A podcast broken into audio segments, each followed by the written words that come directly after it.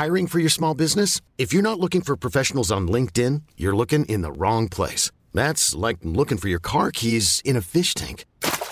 LinkedIn helps you hire professionals you can't find anywhere else, even those who aren't actively searching for a new job but might be open to the perfect role. In a given month, over 70% of LinkedIn users don't even visit other leading job sites. So start looking in the right place. With LinkedIn, you can hire professionals like a professional. Post your free job on linkedin.com slash achieve today. Bienvenue à vous et bonjour à tous. C'est un plaisir de vous retrouver pour Midi News. Voici le programme. Un référendum sur l'immigration. C'est ce, ce qu'exige le RN, ce que demande la droite. La gauche est farouchement contre, sauf sous certaines conditions. Fabien Roussel également. Et puis plus largement, référendum, est-ce la solution miracle, la panacée? Nous allons en parler. Le sujet insoluble des mineurs étrangers, cette affaire dont on va euh, vous parler est révélatrice de la complexité du sujet, de notre impuissance également. Un mineur étranger relâché dans la nature, un multirécidiviste qui a dérobé un butin, pardonnez-moi du peu, de 200 000 euros de montres dans le 16e arrondissement de Paris. Mais que faire? 12 ans il avait, il a 12 ans. Et puis, c'est quoi ce grand machin? Un grand débat, une séance de brainstorming, comme on dit, les rencontres de Saint-Denis entre le président de la République et les chefs de parti au Parlement. Est-ce que c'est la montagne qui va accoucher de la petite souris? Verte. Vous connaissez euh, Olivier Darmon Très bien. Très bien, vous nous direz si c'est le cas. Je ne sais pas si elle va courir dans l'herbe. Celle-ci, peut-être pas. Euh, bah, on vous présentera nos invités dans quelques instants. Vous connaissez l'équipe, euh, quand même, euh, les sociétaires du mercredi, mais tout d'abord, le journal. C'est un sociétaire également. Bonjour à vous, Mickaël. Je vous remercie. Bonjour Sonia, bonjour à tous. Et à la une de l'actualité, le Gabon et la situation, on vient de l'apprendre. Un des fils du président Ali Bongo a été arrêté ce matin.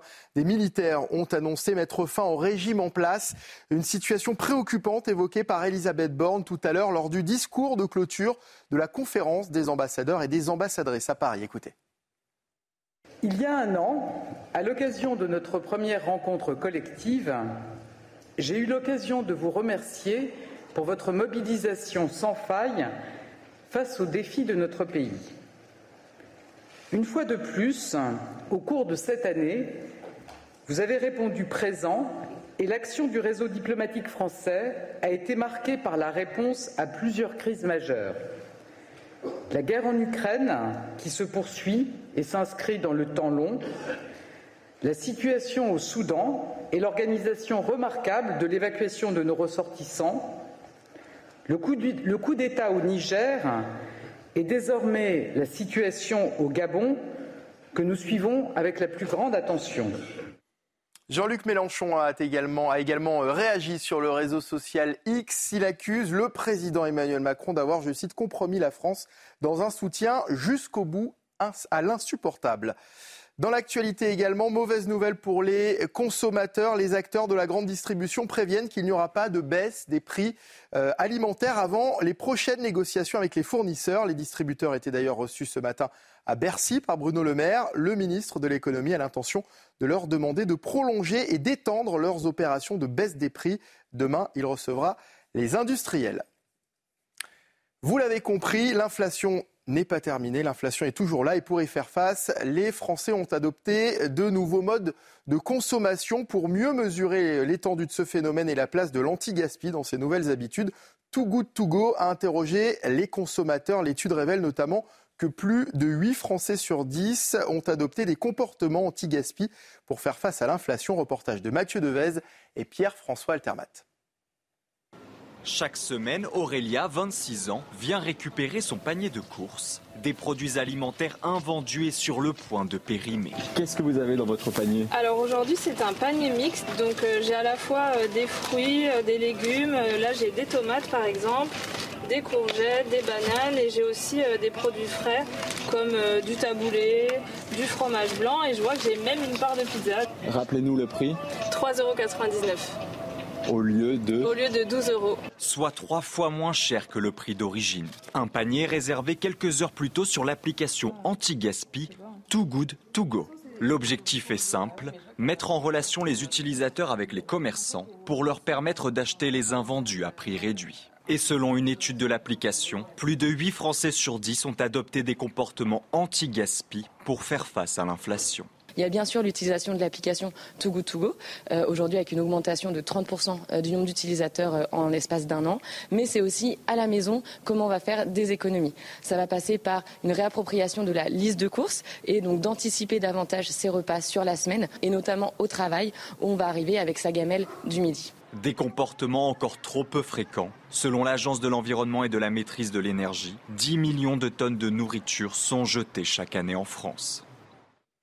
On termine avec l'actualité internationale et les propos chocs du compagnon de Giorgia Meloni. Le journaliste Andrea Giambruno a déclenché une polémique hier alors qu'il présentait une émission de télévision.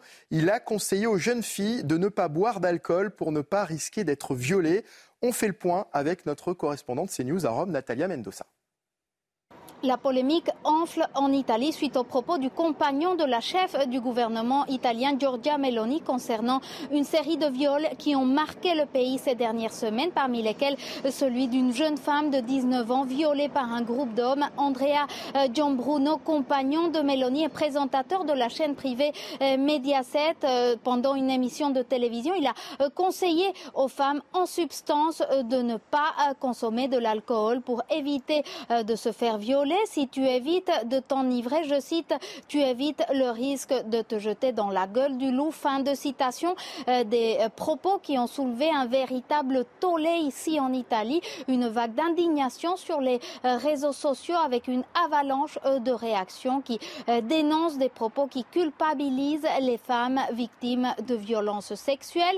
La polémique a même atteint la sphère politique du pays avec le Parti démocrate de centre-gauche actuellement à l'opposition opposition qui euh, parle, je cite, de propos inacceptables, répugnants et offensifs à l'égard des femmes victimes. Et le mouvement 5 étoiles également à l'opposition qui demande à la chaîne Mediaset de se dissocier euh, des propos euh, du compagnon de la femme qui dirige le gouvernement ici en Italie.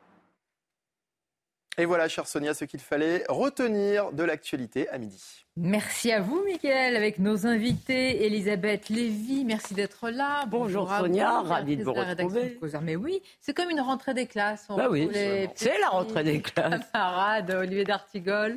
Merci. Posez mon cartable juste derrière. Je l'ai vu. Bientôt l'uniforme et la blouse. Michel Taub. Ah oui, non. Bah, on va en parler tout à l'heure. Michel Taube, merci d'être là. Bonjour à vous. Avec évidemment euh, votre magazine, l'opinion internationale, dont vous êtes le fondateur. Je salue monsieur le professeur Kevin Bossuet qui aura son mot à dire sur évidemment la baya, vêtements islamique, sur la solution que certains voient finalement à tous les problèmes, c'est-à-dire l'uniforme et la blouse. Mais je voudrais d'abord vous parler de ce, de ce sujet. Alors, sujet insoluble, et on va faire attention aux mots. Vous remarquerez que très souvent, on parle de mineurs isolés. Et la plupart des connaisseurs de ce sujet disent qu'il n'y a pas de, enfin, qu'ils ne sont pas tellement isolés. Bah, ils ne sont pas tous mineurs et ils ne sont, pas, tellement isolés.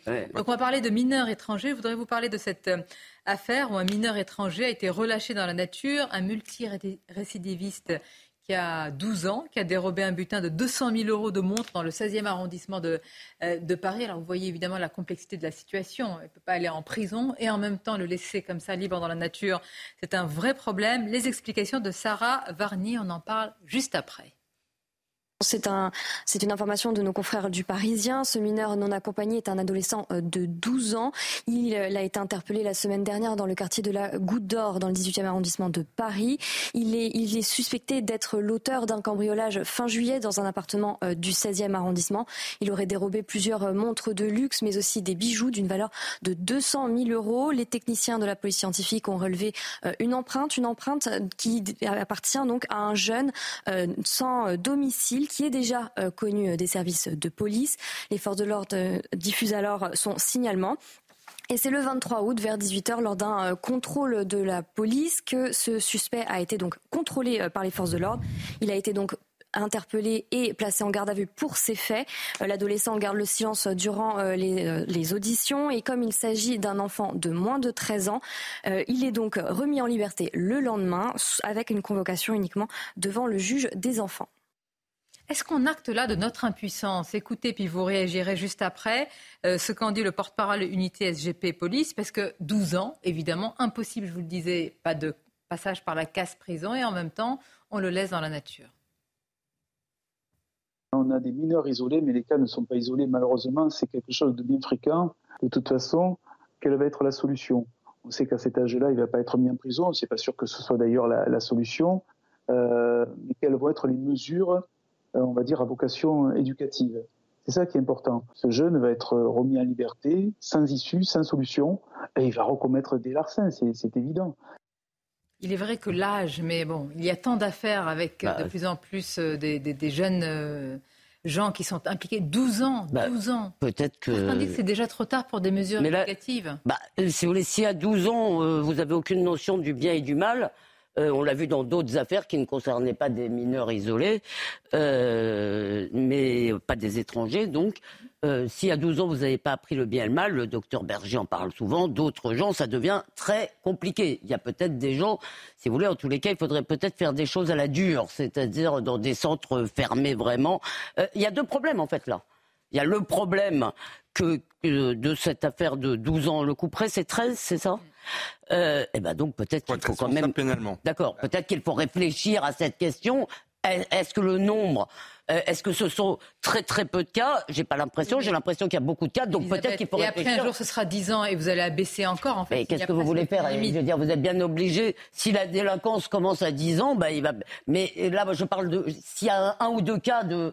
Il y, a, eu des, même des tueurs de 10 ans, de 6 ans en Angleterre. Donc, euh, mais c'est un ou deux cas. On ne va pas changer la loi pour ça. Là, il y a ce problème. Et deuxièmement, il y a cette question des mineurs isolés qui devient vraiment très problématique parce qu'apparemment toute l'Afrique et beaucoup d'autres pays savent, si vous voulez, qu'une fois que quand on est mineur, une fois posé le pied dans un pays de l'Union européenne, si vous voulez, vous faites ce que vous voulez. Et ça, là aussi, peut-être pour réfléchir. Alors, impuissant, et ça, c'est, je pense, le point clé, parce que dans les familles de très nombreux pays, africains, ils le savent. Et donc, en fait, souvent, moi j'ai déjà eu des témoignages, euh, ils désignent un enfant dans des grandes fratries très nombreuses pour partir effectivement vers l'Europe et pouvoir arriver coûte que coûte. Et une fois qu'ils sont sur le sol européen, ils bénéficient des avantages. Il faut vraiment bien préciser que, encore une fois, tout mineur, même français, de 12 ans, qui commet un délit, euh, voire pire, euh, est irresponsable pénalement. C'est ça que je dis qu'il y a deux problèmes. Et le deuxième point, c'est la, c'est la situation catastrophique, euh, les manques de moyens des services sociaux dans notre pays qui sont incapables, par, faute de moyens et de, de, de, ressources humaines. Mais, euh, de mais vous ne pouvez pas dimensionner les services sociaux à hauteur d'un flux qui ne cesse de grossir. Mais enfin, vous ne pouvez pas avoir des services sociaux pour accueillir tous les enfants du monde. 12 ans. Est-ce qu'on peut se résoudre à dire très honnêtement qu'à 12 ans, il n'y a plus de solution. Je n'ai pas dit qu'il n'y a plus de solution. Il y a la, bon, il y a Vous avez dit que si on ne fait la plus justice, la différence entre la justice, c'est une solution. Il y a plusieurs, plusieurs niveaux. Bon, il y a le problème des mineurs isolés, dont la gestion repose sur les départements. Dans certains territoires, c'est impossible. C'est un premier point. Deuxième point, c'est vrai que nous sommes saisis par rapport à l'âge, 12 ans. Moi, il me semble qu'à 12 ans, on l'est de moins en moins. Ce que, euh, oui, mais bon, là, en, l'espèce toujours un peu. Et heureusement, et heureusement qu'on qu'on garde une part de sidération. Mais pas dans les émeutes aussi. Hein. Euh, euh, oui, la question a été aussi posée sur des sur des primo délinquants très jeunes, sur les 100 casiers judiciaires, sur les émeutes, avec une réponse judiciaire qui a quand même été réelle, d'après ce que j'ai vu passer. il me semble qu'à 12 ans, je sais que ça peut faire débat. Euh, la réponse doit être euh, éducative et sociale, à 12 ans. Alors après, je sais que ça peut être contesté. Mais sans sanction, je ne vois pas. Je, ne vois pas. je, sais que vous contestez. À, moins, à moins, pour faire un hommage au dernier bouquin de Sort Chalandon, quand on retourne, je provoque bien sûr sur euh, sur des réponses rudes. Mais, pas de sanction, mais à 12 ans, à 12 ans, j'ai encore l'idée que notre société peut mobiliser des moyens euh, d'accompagnement euh, Olivier euh, humain. Voilà. Parce que vous gardez ce rêve. Mais oui, mais on a tous envie d'y croire. Oui, je le garde. Oui. Mais, non, mais... il, est, il, est, il, est, attaqué tous les jours. Non, mais Olivier, vous êtes un idéaliste et j'ai beaucoup de respect pour ça. Laissez-le nous ainsi. On ah, en a un, on le garde. Moi, j'aime beaucoup Olivier et j'adore qu'il défende comme ça ses convictions de gauche, puisque ça me rappelle des le... qui sont tombés à la J'aime beaucoup Olivier, mais il n'a pas. Non, Kevin, il n'a pas le monopole. Non, il n'a pas le monopole il n'a pas le, euh, Olivier, j'aime beaucoup Olivier, mais il n'a pas le monopole de l'idéal. Et je suis désolé, la politique et l'action publique, c'est pas d'être dans l'idéal, c'est d'être dans la réalité et de s'adapter aux réalités. Et c'est aider, et c'est aider ces mineurs. La belle phrase de Jaurès. C'est aider ces mineurs. du réel, aller à l'idéal. Exactement. et c'est aider ces mineurs, c'est aider ces mineurs que de prononcer des sanctions fermes et compréhensibles pour ces enfants pour commencer un travail social. Je suis pas contre les sanctions. La solution, elle est de ce côté-là. Ça correspond globalement à l'âge de mes élèves. Évidemment qu'à 12 ans, on peut encore rattraper les choses et heureusement, évidemment qu'il faut des mesures éducatives. Il faut qu'ils puissent comprendre pourquoi ce qu'ils ont fait, c'est bien ou c'est mal. Ça, c'est sûr. Mais on n'y arrivera pas sans sanctions qui soient fermes. Olivier, si vous n'avez pas de sanctions, l'adolescent ne peut pas comprendre pourquoi c'est mal. Il faut des sanctions peut-être courtes, peut-être modérées au départ, mais des sanctions qui aient lieu tout de suite. Parce que quand vous sanctionnez un enfant de 12 ans, si la sanction a lieu un ou deux, trois, quatre mois après, ça n'a aucune, aucun intérêt. Il faut que ce soit tout de suite. Non, mais là, c'est parce passé que précisément, il y a pas une famille identique. J'entends, mais qu'est-ce qui s'est passé? Les policiers ont relevé, les enquêteurs ont relevé une empreinte. Cette empreinte a donné dans les fichiers, ça, ça a matché, comme on dit, chez un multirécidiviste. C'est un mineur. Euh, Moins un récidiviste tout à fait. C'est un mineur, euh, vous avez raison, étrange. Bah, ça dépend où vous mettez la barre. Hein. Au bout d'une dizaine de fois, je pense qu'on peut dire euh, récidiviste, il ne va ah, pas se fâcher. fois? Ah oui, d'accord. Non, je ne sais pas, mais euh, je pense que c'est ainsi, en tous les cas, qu'il est défini.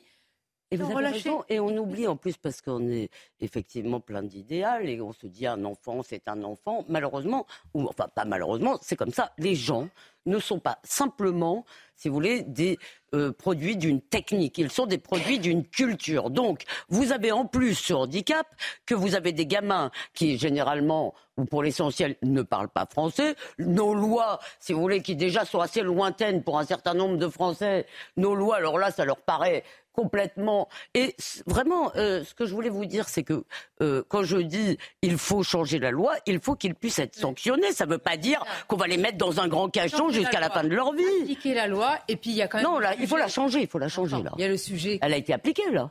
L'immigration, les flux migratoires, les frontières, et puis la manière dont les enquêteurs aussi peuvent ou pas se saisir de ce genre d'affaires. Adrien Spiteri nous résume tout cela. L'enquête est lancée cette semaine par le gouvernement. Son but, objectiver les flux et évaluer les difficultés des départements dans la gestion des mineurs isolés, de plus en plus nombreux ces dernières années.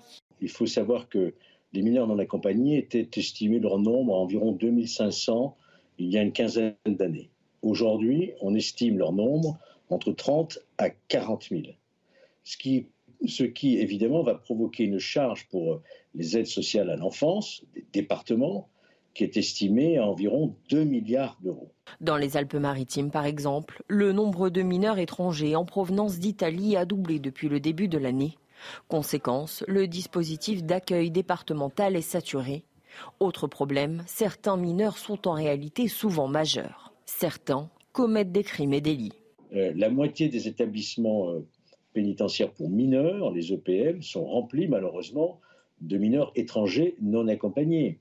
Donc il y a euh, une surreprésentativité de cette délinquance. L'enquête du gouvernement concernera un tiers des départements français, dont les Alpes-Maritimes.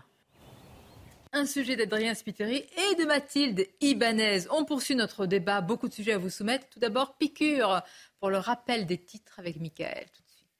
Le gouvernement lance une enquête euh, flash euh, sur la gestion par les départements des mineurs non accompagnés étrangers. Le président des Alpes-Maritimes évoquait en début de semaine une déferlante migratoire. Ce matin, la secrétaire d'État chargée de l'enfance, Charlotte Cobel, a précisé sur notre antenne que le nombre d'arrivées d'enfants isolés sur notre territoire cet été a doublé par rapport à l'année dernière. Un homme a été tué par balle hier à Béziers. Le drame s'est déroulé peu avant minuit. Selon les premiers éléments, deux individus sont sortis d'un véhicule et ont tiré sur une autre voiture qui stationnait dans le quartier de la Devèze. Blessé à la poitrine, la victime a été transportée à l'hôpital par des témoins. Le jeune homme, âgé de 21 ans, est décédé dans la nuit.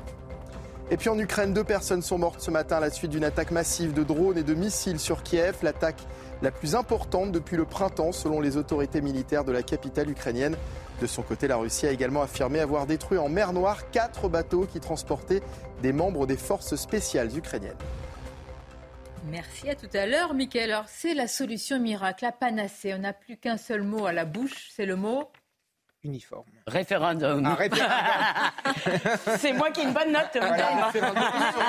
Olivier, il a dit j'attends que tout le monde se dévoile, comme au poker. Mais on dit pas. Se décante. On dit même préférendum. Référendum. Sur le sur l'uniforme. préférence de tout le monde. Donc référendum sur l'immigration exigé par le RN, demandé par la droite et même une partie de la gauche incarnée par Fabien Roussel ne dit pas non. sous certaines conditions. On l'écoute, il était l'invité ce matin dans la grande interview de CNews et d'Europe 1. Je ne serais pas frileux, par exemple, hmm. si euh, le sujet venait à être abordé, ah, il le sera certainement. À avoir, euh, à ce que l'on interroge les Français, par exemple, comme on parle de référendum à choix multiples, posons la question aux Français. Euh, seriez-vous d'accord pour euh, régulariser, redonner des papiers aux travailleurs, aux travailleuses mm. qui sont sans papier aujourd'hui et qui travaillent, qui ont un salaire, qui cotisent et qui se retrouvent sans droit, qui sont parfois euh, soumis à des conditions presque d'esclavagisme? Mm-hmm. Eh bien, moi, je suis prêt à avoir ce débat avec nos concitoyens et c'est un beau débat. Référendum, ça y est, on a trouvé la solution à tous les défis, tous les problèmes.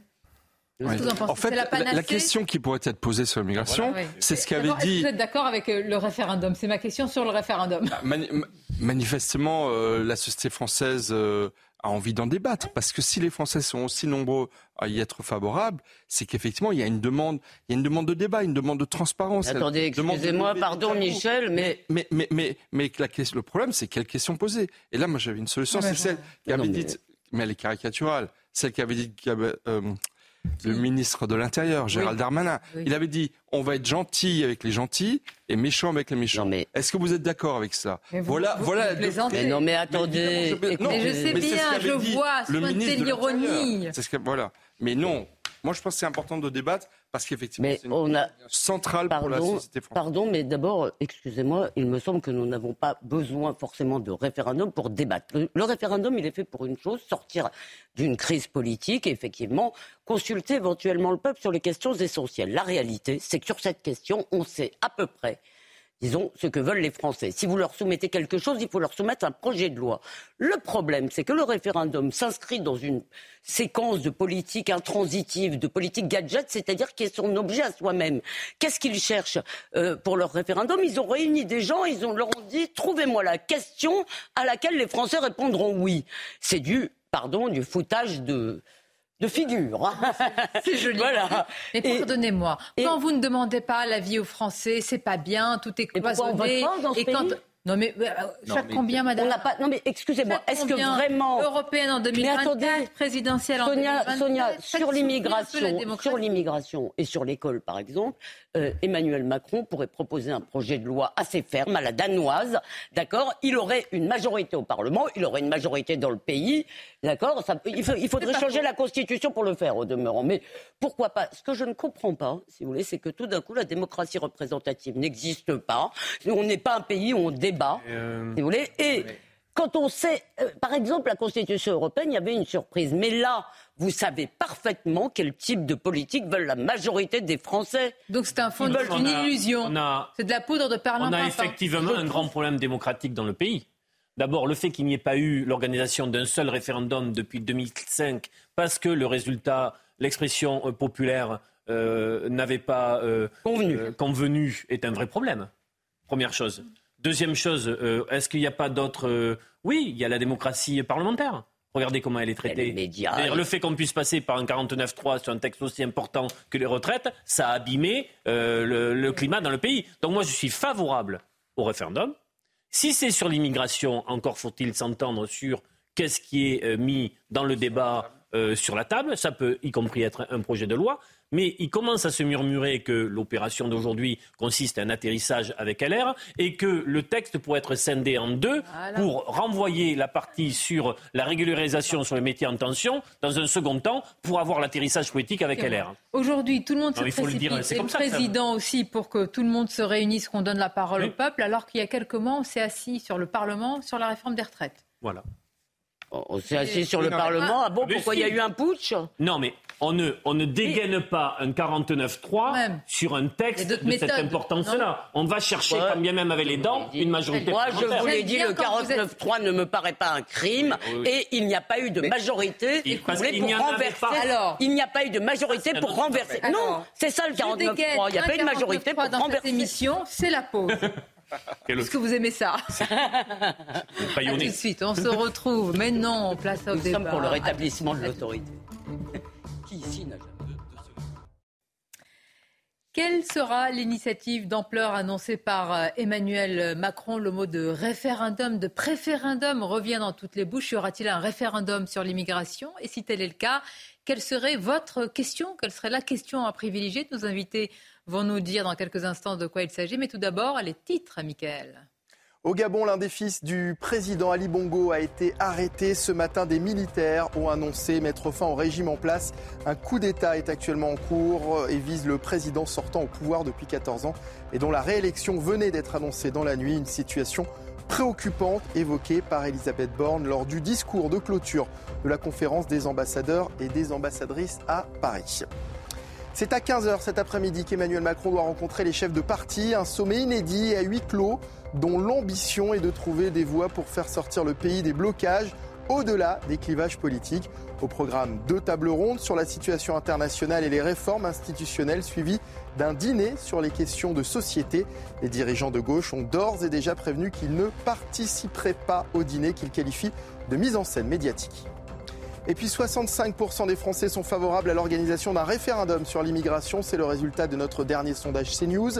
Et la question semble divisée au sein des partis de gauche. 32% seulement des électeurs de la France insoumise y sont favorables contre 55% pour le Parti socialiste. Alors ça c'est intéressant. Merci Mickaël. Et les Français ce serait quand même plus intéressant d'avoir l'avis des Français. Faut-il un référendum sur l'immigration? Je vous rappelle, c'est un sujet important, l'immigration malgré tout, on a tous, euh, tous, hein, je veux dire les parents, les citoyens, etc., la tête dans la rentrée, l'école, les fournitures, les dépenses, l'essence, euh, les prix euh, alimentaires, etc. Mais la question, on vous l'a posée quand même, et c'est Mathilde Ibanez qui nous résume tout cela. Dans ce sondage CSA pour CNews, la majorité des Français se dit pour un référendum sur l'immigration à 65% contre 35%. Concernant les partis politiques, les électeurs de gauche sont majoritairement opposés à ce référendum à 56% contre 44%, sauf pour le Parti socialiste où 55% d'entre eux y sont favorables. Au centre, l'avis est moins tranché, 58% sont pour, contre 42%. Et concernant la droite, elle se positionne largement, 83% contre 17%. Le président du Rassemblement national, Jordan Bardella, va demander l'organisation d'un référendum sur l'immigration à Emmanuel Macron aujourd'hui, lors d'une après-midi de discussion suivie d'un dîner où les partis représentés au Parlement seront également présents. Alors, la question, s'il fallait une seule question, même si un préférendum permet plusieurs questions dans un référendum, accrochez-vous. Euh, je commence bah, par la gauche. Très bien, commencez par la gauche. Donc je commence par vous, euh, Elisabeth Olivier D'Artigol, allez-y. Euh, euh, je maintiens qu'il n'est pas possible de traiter ce sujet à partir d'une seule question. Je pense qu'il faudrait mettre au référendum un projet de loi ah, avec la présentation d'une politique migratoire pour répondre à un certain nombre de défis et d'urgences. Un texte qui pourrait être débattu euh, partout dans le pays. Moi, j'ai une moi, attendez, chacun son tour. Moi, je me Monsieur Taube, oui. Ah, bah, attendez, je, attendez. Êtes-vous pour Êtes-vous pour Oui. J'ai compris. Hein, oui, Êtes-vous pour une immigration à la carte, 100% à la carte, avec pour commencer la régularisation de tous les sans-papiers et étrangers qui travaillent depuis plus de 5 ans mhm. et parlent le français, contre la déchéance de nationalité de tous les binationaux qui commettraient des délits graves mhm. et pour les jeunes qui commettraient des délits avant le 18 ans, c'est-à-dire le jour où ils peuvent devenir pleinement français. Non, mais on peut contester euh, l'intitulé, mais ce sont des questions qui sont aussi légitimes. Kevin Moi, c'est faut-il remettre en cause le regroupement familial? Parce que je pense que c'est l'un des problèmes aujourd'hui dans notre pays. Et tous ceux qui ont commis, euh, par exemple, des fraudes documentaires, qui ont été en prison, qui sont sous OQTF, ne doivent pas pouvoir prétendre à cela. Pour moi, c'est la question majeure. Elisabeth Lévy. Alors, je veux juste préciser. Non, non, la question. Non, mais avant, euh, excusez-moi, j'ai le droit, comme Michel, de faire une explication de texte. Donc, juste, et comme Olivier d'ailleurs. Et donc, euh, juste avant, je veux préciser, merci, que euh, je ne sais pas que je suis contre un référendum, c'est que je pense que le problème, c'est de ne pas faire une politique qui aille contre les vœux de la majorité des Français, et on les connaît Donc, si vous voulez, c'est pour ça que ça ne me paraît pas absolument indispensable. Mais s'il faut un référendum chiche, qu'Emmanuel Macron, votre question est très bonne, mon cher Kevin, ah, mais qu'Emmanuel Macron demande donc aux Français, voulez-vous de ma merveilleuse politique de peuplement qui sera désormais à l'ordre du jour? Je pense, je pense que là, si vous voulez, eh bien, avec répartition dans les campagnes, comme avait dit le président. Il ne posera jamais cette question, évidemment. Vous savez comment ça se passe en Italie? Parce que Madame Meloni avait dit euh, Vous allez voir ce que vous allez voir, j'arrive au pouvoir. Euh, sur le sujet de l'immigration, je vais reprendre tout cela en main. Mais euh, les choses, cher Francesco De Remigis, qui est notre correspondant en Italie pour CNews, journaliste italien, les choses sont plus compliquées hein, l'épreuve de la, de la réalité. Oui, bonjour tout le monde. Oui, ils sont beaucoup plus compliqués parce que vous parlez de les day after, euh, les day after que les migrants sont déjà arrivés en Italie ou en France. Mais en Italie, le problème, c'est l'aujourd'hui. C'est que euh, en huit mois, ils sont arrivés 108 000 personnes. Donc, c'est vraiment du jamais vu. Et, nous ne pouvons pas euh, espérer que le phénomène se gère euh, tout seul, euh, mais c'est à nous, en tant qu'Union européenne, de décider comment y faire face. Et nous l'avons toujours, toujours vécu pendant l'été. Et nous, la politique est partie en vacances, mais pas l'immigration de masse a fait une pause. En revanche, l'immigration n'a pas fait de, de pause. L'immigration de masse s'est poursuivie.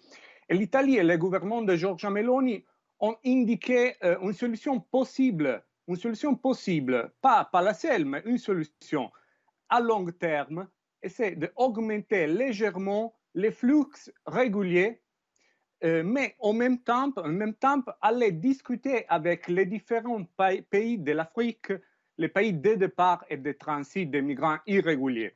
Ça, c'est la, la, stratégie du gouvernement italien pour euh, faire face à un phénomène qui ne se gère pas tout seul. Oui, mais est-ce que c'est à la hauteur de la, situation, euh, Francesco? On entend bien, on a l'impression qu'il n'y a pas véritablement de rupture par rapport quand même au précédent gouvernement euh, italien, alors que Mme Meloni a été élue pour, non pas résoudre, personne n'est naïf, mais en tous les cas apporter quelques solutions rapides, immédiates sur, dans ce domaine. Alors, personne a avec, avec soi-même une baguette magique mais il y a des décrets du gouvernement qui sont faits. Par exemple, le décret Coutreau euh, a introduit des, choses à faire pour les semaines à venir. À partir de la semaine prochaine, par exemple, euh, beaucoup de migrants seront répatriés avec une modalité différente. Euh, par, contre, dans les années passées, c'est nécessaire de, faire beaucoup de passages pour arriver à un minimum de répatriement dans, les pays. À partir de la semaine prochaine, avec ces décrets Coutreau, l'Italie va essayer de, euh, faire, de, mettre, en place des répatriements très plus rapides, un mois, deux mois au maximum pour répatrier, des migrants irréguliers. Donc ça, c'est la première chose. La deuxième chose, c'est à Lampedusa. C'est une île merveilleuse, une île touristique, et nous, beaucoup des Italiens ont, on, passait ces, vacances à Lampedusa, mais en même temps, il y a une immigration massive qui arrive tous les jours. Alors, qu'est-ce qu'a fait le gouvernement? Il a changé la modalité de gestion de, centres euh, de l'accueil des migrants. Euh, c'est la Croix-Rouge qui aujourd'hui gère les centres de Lampedusa avec les autorités italiennes pour faire euh, face à 2000 arrives par jour au maximum, mais c'est des, nombres jamais vus. Donc, c'est quoi la stratégie de, de, mobilité des forces humaines, des forces techniques aussi, navires, euh, autobus et autres choses, pour faire une diffusion dans, dans le reste d'Italie de ces migrants. Mais ça, c'est une solution immédiate, ce n'est pas une solution de, de long terme et définitive. C'est pour faire face à, l'urgence de l'aujourd'hui. Bien sûr. Le gouvernement euh, a, a l'idée de, de, travailler, pas, pas toute seule, mais avec ses alliés européens et avec euh, la Commission européenne pour une solution. Mais, mais Francesco de Remigis, exactement, on vous entend et merci pour toutes euh, ces informations. Ben, ce, que, ce, qui, ce qui nous interpelle, c'est que tout change pour que rien ne change. Moi, je crois que, je crois que la seule solution vraiment rationnel pour nous, pour l'Italie, pour tout le monde, c'est d'essayer de réduire les raisons qui font que les gens viennent. Parce qu'on va Non mais excusez-moi, si vous faites... Donc vous allez résoudre les problèmes en Afrique non, c'est pas ça que j'allais vous dire, pardon. Mais si, mais non, c'est pas ça que j'allais vous dire, Sonia, pardon. J'allais vous dire que tout simplement, les gens viennent aussi parce qu'ici, il y a des prestations sociales, vous pouvez vivre, et que le jour où vous, vous ne résoudrez pas tout, mais que, évidemment, qu'ont fait les Danois, si vous voulez, ils rendent le coût de l'immigration en, partie à charge de l'immigré. C'est-à-dire, il n'y a pas que des gens pauvres et démunis de tout qui arrivent. Il faut arrêter de croire cela. Donc, si vous coupez ce qu'on appelle les pompes aspirantes, c'est-à-dire le fait que, que par exemple, revoir cette question euh, des mineurs, euh, discuter sur un certain nombre de sujets, le regroupement familial évidemment, l'AME, les prestations. Il n'est pas normal, si vous voulez, que vous entrez illégalement sur le, dans le sol d'un pays, il n'est tout de même pas normal qu'après vous bénéficiez en plus de la solidarité nationale. Eh bien ça, ça pourrait être une question aussi lors d'un référendum. Est-ce qu'il faut changer? Oui. oui. Alors ce sont des questions légitimes et il y a d'autres questions. L'Institut Montaigne montre par exemple que concernant ah. euh, le vieillissement, non mais on peut en parler, ah, allez-y, que le vieillissement euh, euh, accéléré de notre population amène à avoir une réflexion sur l'apport migratoire. Aujourd'hui, 27% des salariés dans le BTP, ce sont des travailleurs immigrés. Non mais Donc je veux simplement dire, pour nous les gens sont interchangeables. Je, veux terminer. Je veux simplement, tu vois, je suis d'accord pour qu'on évoque les sujets que vous avez traités. D'accord. Mais on ne, on, on, on, ne, on ne laissera croire à personne que ces sujets, à eux seuls, euh, euh, peuvent clore le débat. Il y a d'autres questions et, d'autres complexités. Pardonnez-moi, euh, quand vous dites, euh, je rappelle juste que l'Institut Montaigne a publié donc cette note qui montre l'apport essentiel en termes de nombre hein, de l'immigration par rapport à la démographie. Ce qui ne veut pas dire qu'il ne faut pas relancer une politique nataliste dans notre pays et familiale. Hein. Bien sûr, mais en tout cas pour l'instant, l'immigration c'est la solution démographique, c'est ce que vous dites. Une partie. Oui, ben, si la solution démographique c'est l'immigration, si la solution choisie, euh, c'est enfin c'est l'immigration, enfin il faut en fait il faut une immigration choisie. C'est quelque chose qui est important. Il faut qu'on retrouve la maîtrise de nos frontières.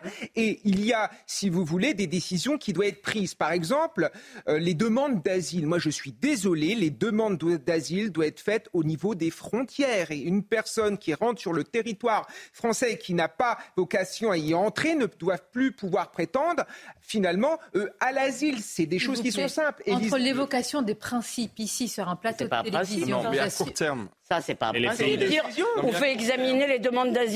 On fait examiner les demandes d'asile à l'étranger. C'est d'ailleurs ce que propose. Les pays ne s'engagent pas pour ça. C'est d'ailleurs ce que propose Nicolas Sarkozy. Les pays ne veulent pas. C'est tout à fait faisable. Vous m'entendez quand je parle Les pays dans lesquels vous voulez organiser tout cela ne le veulent pas. Alors ça dépend. On n'a pas cherché. Ça, dépend. Il y a un exemple. Il faut, leur donner les moyens, l'argent. Il y a un, il y a un exemple qui marche plutôt pas mal et il faut espérer que ça va durer. C'est la relation entre le Maroc et l'Espagne qui arrive de concert à contenir. et je peux vous dire heureusement, je vous dire heureusement pour nous, heureusement pour nous. Mais Lila Ceuta, les deux enclaves, vous trouvez que ça se passe bien avec les murs, avec les barbelés, avec des gens qui meurent quand ils tombent Mais parce que les autorités marocaines ont le courage de faire un, travail de gestion de cette pression migratoire qu'il faut saluer. Et il y a un autre pays qui est très important, qui concerne l'Italie, c'est la Tunisie. Mm. L'Union européenne a signé très, il y a quelques semaines un accord avec la Tunisie pour l'aider à gérer la pression migratoire. Et on y a grand intérêt. Parce que la plupart des migrants en Italie viennent aujourd'hui de Tunisie. Et avec le coup d'État qui vient de se passer au Gabon, avec ce qui se passe au Niger, au Mali et ailleurs, je peux vous dire que la pression migratoire, elle va augmenter très très rapidement et elle va devenir ingérable. Par exemple, hier, l'ancien président Nicolas Sarkozy sur Europe 1 chez Pascal Pro, il a dit que la, crise migratoire ne fait que commencer. Je vais remercier Francesco Di Remigis. Merci Francesco, c'est toujours un plaisir. On vous retrouvera bientôt, j'espère, dans notre euh, émission. On a beaucoup de sondages. Vous avez vu ce sondage sur l'immigration. Je voudrais vous soumettre ce sondage sans surprise, mais dans les détails, c'est important. Le sondage sur l'abaya, sur le port de l'abaya à l'école. Vous allez le voir, une écrasante majorité de Français sont pour l'interdiction de ce vêtement islamique à l'école. Et ce qui est intéressant, on va voir les détails, euh, chez les électeurs de gauche. Vous allez voir chez les Verts, une majorité conséquente qui sont pour l'interdiction de l'abaya. Eh La France insoumise, un peu moins, une majorité un peu moins, moins importante, mais quand même pour l'interdiction de la Donc voilà des Français qui ne suivent pas, entre guillemets, qui ne sont pas d'accord avec leurs chefs respectifs. Il y a un an, un sondage avait indiqué que 80% des enseignants étaient favorables à l'interdiction. Oui, mais 20%, 20% des enseignants sont pour le port des tenues religieuses au sein de l'espace scolaire. Et quand vous prenez les moins de 30 ans, Olivier, on a, euh, on a quand même environ 41%. Donc c'est quand même énorme. Genre que des, non mais que des enseignants qui sont censés euh, enseigner la laïcité, la faire appliquer, ne soient pas d'accord avec elle, moi ça me pose problème et c'est le problème des enseignants d'extrême gauche qui gangrènent en effet l'éducation nationale et c'est toujours le même problème. et si Gabriel Attal veut affirmer les principes républicains, il va falloir en effet qu'il lutte contre ces syndicats d'extrême gauche et contre ces enseignants d'extrême gauche qui sont souvent sur le terrain tout capotés. Non, mais ce qui est intéressant, pardon, dans votre sondage là, dans c'est le nôtre d'ailleurs, hein, c'était pour CNews. Donc euh, dans ce sondage, non mais c'est pas un sondage euh, d'un autre média. Euh, ce qui est intéressant, euh, c'est que euh, Jean-Luc Mélenchon et tout la, la, chefferie de la, de la France insoumise est parfaitement au fait de cela. Ils savent parfaitement que sur ces questions, ils sont en rupture avec une partie de leur électorat. Mais ils s'en foutent parce qu'ils pensent que le hiatus, que là, ce qui leur manque aujourd'hui, ils ne pensent pas qu'ils vont perdre ces électeurs sur la question de la Baïa. Peut-être qu'ils ont tort parce que ces gens-là pourraient aller au Parti communiste, par exemple, mais ce qui les intéresse, c'est de gagner le delta. Ah, et, compris. et donc, si vous voulez, ce que je voulais juste dire, c'est que ce que ça annonce, c'est qu'après le déshonneur, eh bien, viendra la défaite, et ça, je m'en réjouis. Deux réactions. Nicolas Sarkozy et ce matin, lors de la grande interview, Fabien Roussel. On les écoute.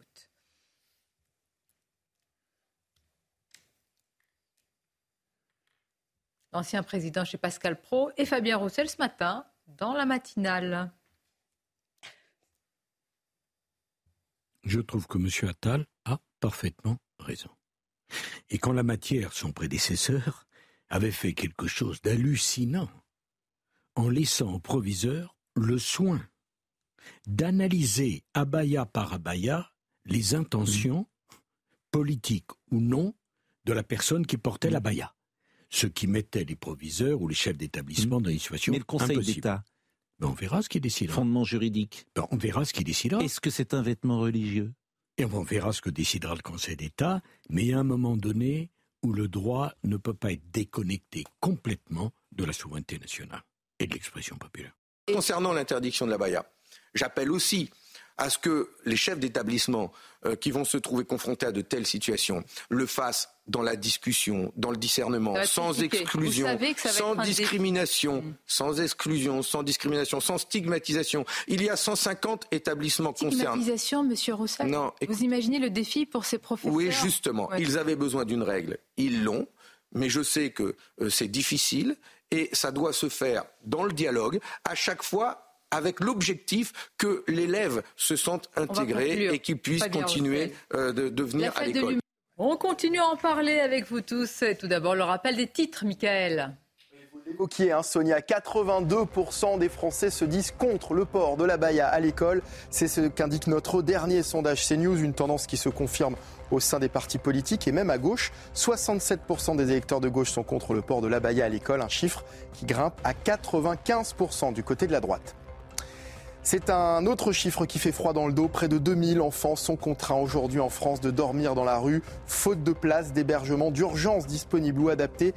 C'est le constat fait par la Fédération des acteurs de la solidarité et UNICEF France qui précise que ces chiffres n'ont jamais été aussi alarmants depuis la mise en place de ce baromètre il y a cinq ans. Enfin, alors que les relations entre les États-Unis et la Russie se sont fortement restreintes, on fête aujourd'hui les 60 ans du téléphone rouge. Cette ligne téléphonique euh, directe entre le Kremlin et la Maison-Blanche utilisée pendant la guerre froide a été créée le 30 août 1963, dix mois après la crise des missiles de Cuba. À noter que ce téléphone n'est pas vraiment un téléphone, il n'a ni cadran ni combiné et surtout, il n'a jamais été rouge. Et alors la question qui vient, de quelle couleur était-il? Très important. Merci, Mickaël. Ce qu'on sait, c'est qu'on vous retrouve tout à l'heure pour le journal. Exactement. Non, vous n'allez pas réagir à cela, Michel. Si, je voudrais bien. Ils avaient leur téléphone rouge, mais ils avaient chacun euh, le, doigt sur le bouton nucléaire juste à côté. Oui, mais écoutez, ça fait un peu moins rire vu ce qui se passe en ce moment, mais vous avez entièrement raison. Téléphone, euh, oui, effectivement. Téléphone rouge, c'est comme ça. Enfin, il y a tout un imaginaire derrière. ça, nous ramène dans les années 70. Exactement. voilà. Oui, et, oui, aujourd'hui, ce sera avec Chine le téléphone. Euh, Exactement. Euh, je voudrais qu'on, je vous ai dit sur le sondage, il y a une distorsion entre ce qu'ont dit les chefs à plumes, si je puis dire, des partis de gauche, mis à part Fabien Roussel, et quand même leurs électeurs. Je voudrais rappeler la teneur de certaines réactions. Jean-Luc Mélenchon qui a parlé d'une guerre de religion, et Sandrine Rousseau qui a affirmé qu'au nom du féminisme, au nom du féminisme, il ne fallait pas intervenir. Vous voulez nous énerver euh, ah bah, Non, mais je, vraiment, il faut. C'est pas nouveau, mais si vous voulez le. Ça va loin. La, compromission des féministes avec les islamistes ou deux. Pardon, je retire des féministes, je dis deux certaines féministes et surtout ce nouveau féminisme avec les islamistes est tout simplement atterrante. Mais moi, c'est vraiment la France insoumise, je dois dire. On a vu quand même des gens dont on sait si vous voulez, on sait parfaitement que tout ça n'est pas leur. Euh... moi, je veux penser aux professeurs, aux enseignants aujourd'hui. S'il y a la règle, si le Conseil d'État ne suit pas, euh, j'allais dire, ce que, ce que met en avant la France insoumise, et qu'il y a une règle. Comment vont faire les professeurs? Mais comme on a fait pour le voile. D'accord, mais quand on dit non, c'est non. Attendez, Monsieur le professeur. Est-ce qu'il peut y avoir euh, des, élèves qui vont dire mais non, regardez, c'est pas vraiment une. Pardonnez-moi, mais pour un voile, c'est plus évident pour une abaya qui reste une robe pour certains longue, ben oui, mais est-ce qu'il peut y avoir des la fermeté, ça marche. Pensons aux professeurs. Comment ça va se passer Alors, vous avez, vous allez avoir, oui, vous allez avoir deux types d'élèves. Vous avez des élèves avec lesquels la pédagogie va fonctionner. On va leur expliquer ce qu'est la, laïcité et la, nécessité qu'il y a de l'appliquer. Et vous allez avoir des élèves récalcitrants qui vont se lancer des défis sur les réseaux sociaux pour évidemment mettre à mal l'autorité des enseignants, l'autorité du chef d'établissement et l'autorité de l'école de la République. À partir de ce moment-là, il faut absolument qu'il y ait des sanctions qui soient fermes et que les enseignants et les chefs d'établissement ne soient pas livrés à eux-mêmes. Il y a eu la création des référents laïcité qui pourront être une, euh, qui pourront une, être, être, une aide pardon, précieuse. Et je pense que les rectorats ainsi que les ministères seront derrière les personnels. Mais ça va être Mais si ce n'est pas le cas, certains euh, mettent en avant l'idée de l'uniforme, de la blouse. Alors vous allez voir, restez avec nous. Très bonne idée. Ah oui, excellent. Vous allez voir, on a retrouvé une. Ce qui m'énerve, c'est qu'on imposerait l'uniforme, si vous voulez, parce qu'on n'est pas capable d'imposer à des élèves d'enlever leur abaya. Ça, je trouve une que quand même. Oui, je trouve, si vous voulez, on peut avoir un débat sur l'uniforme, mais dire on va pas s'en sortir avec la baya, donc uniforme pour tout le monde. Il n'y a pas que ça derrière l'uniforme. La pause et on se retrouve. Restez avec nous. Archives de l'INA, justement, on demandait il y a. Il y a une, c'était dans les années 60 que vous pensez de l'uniforme. Et aujourd'hui, on a posé la même question. Peu ou prou, vous allez voir les réponses.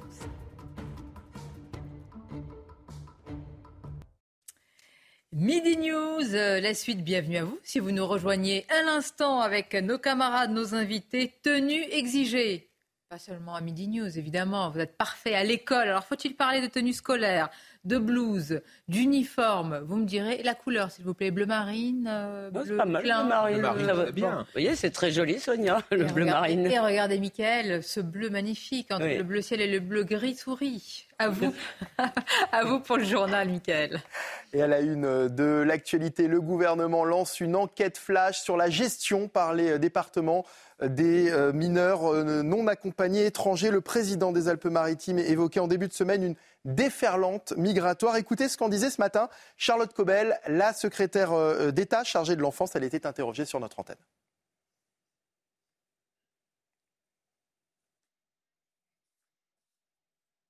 On est dans une situation de reprise des flux migratoires et donc des jeunes se prétendant mineurs non accompagnés qui arrivent vers les départements pour être évalués.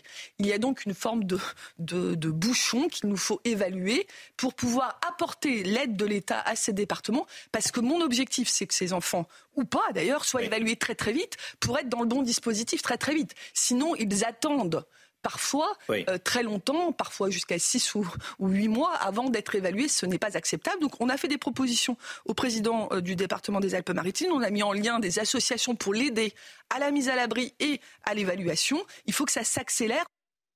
82% des Français se disent contre le port de l'abaya à l'école. C'est ce qu'indique notre dernier sondage CNews, une tendance qui se confirme au sein des euh, partis politiques et même à gauche. 67% des électeurs de gauche sont contre le port de l'abaya à l'école, un chiffre qui grimpe à 95% du côté de la droite. Et toujours sur la question euh, de l'abaya, Fabien Roussel, le secrétaire national euh, du Parti communiste, était interrogé sur ce sujet ce matin sur CNews. Il prône la discussion à l'instar de l'exclusion. On l'écoute. Concernant l'interdiction de la baya, j'appelle aussi à ce que les chefs d'établissement euh, qui vont se trouver confrontés à de telles situations le fassent dans la discussion, dans le discernement, sans exclusion, sans discrimination, mm. sans exclusion, sans discrimination, sans stigmatisation. Il y a 150 établissements concernés. Stigmatisation, Monsieur Roussel Non. Vous imaginez le défi pour ces professeurs Oui, justement. Ils avaient besoin d'une règle. Ils l'ont. Mais je sais que euh, c'est difficile et ça doit se faire dans le dialogue. À chaque fois, avec l'objectif que l'élève se sente intégré et qu'il puisse continuer euh, de, venir à l'école. Mauvaise nouvelle pour les euh, consommateurs. Les acteurs de la grande distribution préviennent qu'il n'y aura pas de baisse des prix euh, alimentaires avant les prochaines négociations avec les fournisseurs. Les distributeurs étaient d'ailleurs reçus ce matin à Bercy par Bruno Le Maire. Le ministre de l'économie a l'intention de leur demander de prolonger et d'étendre leurs opérations de baisse des prix. Les précisions de notre journaliste éco, Éric de Ridmaten. La priorité pour les grands distributeurs, les supermarchés, les hypermarchés, c'est de rouvrir au plus vite les négociations avec les industriels, ceux qui font les marques. Parce que pour l'instant, rien ne bouge. C'est un mur. Il y a seulement 15 grands groupes industriels qui ont accepté de baisser les prix sur les 50 sur le marché. Donc, le Bruno Le Maire doit prendre une décision rapide. Peut-être qu'il annoncera une réouverture des négociations sans attendre le 31 mars, sans non plus attendre peut-être la fin de l'année. Il faudrait, comme au Portugal, reprendre les négociations avec les industriels Peut-être que cela aura lieu, ce serait une surprise dans les jours ou les semaines qui viennent. En attendant, la grande distribution confirme que les Français continuent de se détourner des marques connues en France pour aller vers les marques distributeurs. Seulement 15 marques aujourd'hui ont accepté de baisser les prix sur les 50 existantes. Donc, s'il n'y a pas une négociation qui reprend rapidement, rien ne changera sur le front des prix. Je rappelle que l'inflation actuellement alimentaire en rythme annuel est toujours de 12%, alors que partout ailleurs en Europe, elle commence à baisser. Et puis attention, si vous êtes euh, propriétaire d'une résidence secondaire, vous pourriez subir une hausse de la taxe d'habitation de 5 à tout de même 60% selon euh, votre commune. Depuis euh, un décret paru samedi dernier, ce sont 3600 communes au lieu de 1300 auparavant à qui l'État donne cette possibilité. Parmi elles, la ville de Pornichet en Loire-Atlantique où Mickaël Chailloux s'est rendu. Cette petite maison de 60 mètres carrés il y a 10 ans ils ont senti passer la pilule. Une nette augmentation euh, de l'ordre d'environ 150 euh, euros. Les services ne sont pas plus importants, donc euh, je ne comprends pas l'objet de cette augmentation. C'est précisément 188 euros par an de plus pour les 5800 résidences secondaires de Pornichet, qui représentent 40% des logements de la ville. Cette augmentation de taxes était nécessaire pour maintenir cet équilibre fragile, explique-t-on à la mairie. Ça permet une recette supplémentaire de 1 million d'euros par an pour la mairie qu'on a fléché pour l'acquisition de terrains, ce qui nous permet de proposer une offre de logement abordable aux résidents euh, à l'année. Pornichet a triplé son budget d'acquisition de foncier pour créer des lotissements au prix encadré, réservés aux habitants permanents, comme Damien et sa famille. Il y avait eu un projet qui allait se lancer ici sur Pornichet, euh, lotissement primo-accédant, qui permettent euh, bah, aux jeunes d'investir et puis rester sur la côte surtout. C'est 30% moins cher. En augmentant cette taxe d'habitation pour les résidents secondaires, Pornichet veut rester une cité balnéaire qui vit toute l'année par opposition à la station qui ne bouge que l'été. Et voilà pour l'essentiel de l'actualité. Sonia, place à présent au débat avec vos invités. Merci à vous, Mickaël. On va traiter l'un des sujets de votre journal, évidemment, sujet d'importance, préoccupation majeure des Français. Vous le voyez, vous le ressentez tous les jours avec euh, l'inflation qui n'a pas du tout disparu, loin de là, les prix des fournitures scolaires, les prix de l'alimentation, et puis une forme de camouflet. On va en parler dans quelques instants, alors que Bruno Le Maire a affirmé qu'il fallait mettre la pression sur les industriels et sur les responsables de la grande distribution. Mais tout d'abord, je vous le disais, tenue correcte exigée. Chacun sa tenue. Vous voulez un uniforme, une blouse, une tenue scolaire, bleu marine, bleu clin, bleu ciel. Euh, messieurs, je vous regarde pas, vous êtes tous enfoncés. Eh ben vous aussi, Mais non, on, en est presque là pour certains. Bon, moi, moi je, quand j'étais euh, écolière, on mettait des blouses des tabliers. Alors, ils n'étaient pas tous de la même couleur. C'était d'ailleurs aussi, je veux dire, évidemment, une manne pour les publicitaires, les vendeurs, euh, etc. Parce que, évidemment, tout le monde n'avait pas le même. Euh, et je pense qu'on peut effectivement lancer une réflexion jusqu'au collège.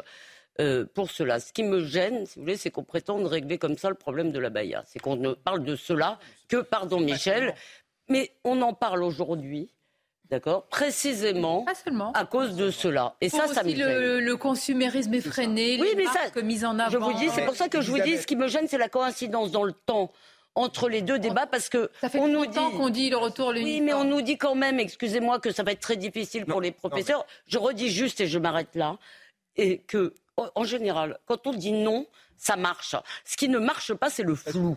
Donc, disons non à la baya et par ailleurs, réfléchissons non mais, non mais, Elisabeth, l'école n'est pas un fast-food. C'est-à-dire, le slogan venez comme vous bah êtes ne doit pas s'appliquer à l'école. Ni à la France.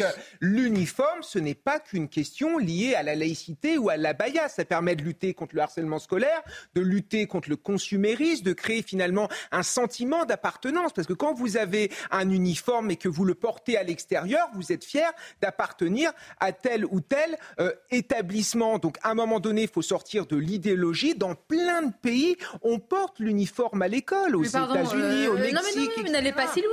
En Guyane. Mais en Guyane. en Guadeloupe. Tout à fait. Ou encore dans le choix en Seine-et-Marne. Au sein de l'internat de Sourdin en Seine-et-Marne, on porte l'uniforme ou dans les lycées militaires. Non, mais euh, dès sa nomination, Gabriel Attal a dit qu'il proposerait des expérimentations sur le port d'un uniforme ou d'un vêtement commun à tous les enfants. Moi, je regrette qu'il ait choisi la voie de l'expérimentation. Emmanuel Macron cherche des bonnes idées pour faire consensus et retisser le sens de la nation dans notre pays, et eh ben, qu'il annonce que dans tout le pays d'ici un an, ce sera le retour de l'uniforme. Voilà une mesure qui effectivement serait très forte, qui serait mobilisatrice. Et j'insiste sur un point, notamment parce qu'il a également parlé du harcèlement scolaire. Mais souvent, le harcèlement scolaire, ça commence sur la façon dont un enfant s'habille, de façon un petit peu différente des autres, et c'est le début d'un harcèlement qui ne s'arrête plus. Donc ce serait aussi très utile contre le harcèlement scolaire, on gagnerait sur tous les tableaux. Moi, j'y vois une diversion. Vous, vous, rendez compte, et je suis d'accord avec Elisabeth Lévy, ce n'est pas une manière pour répondre à la question d'Abaya. Euh, vous vous rendez compte quand même qu'on va vers cette rentrée scolaire avec un nombre euh, inquiétant de postes vacants, mm, mm. qu'il n'y aura pas un enseignant devant toutes les classes, vous vous rendez compte que, et félicitations aux municipalités qui euh, ont des dispositifs pour euh, euh, mettre en place les fournitures scolaires gratuites, qu'on va vers une inflation sur les prix de la rentrée où les familles sont en grande difficulté.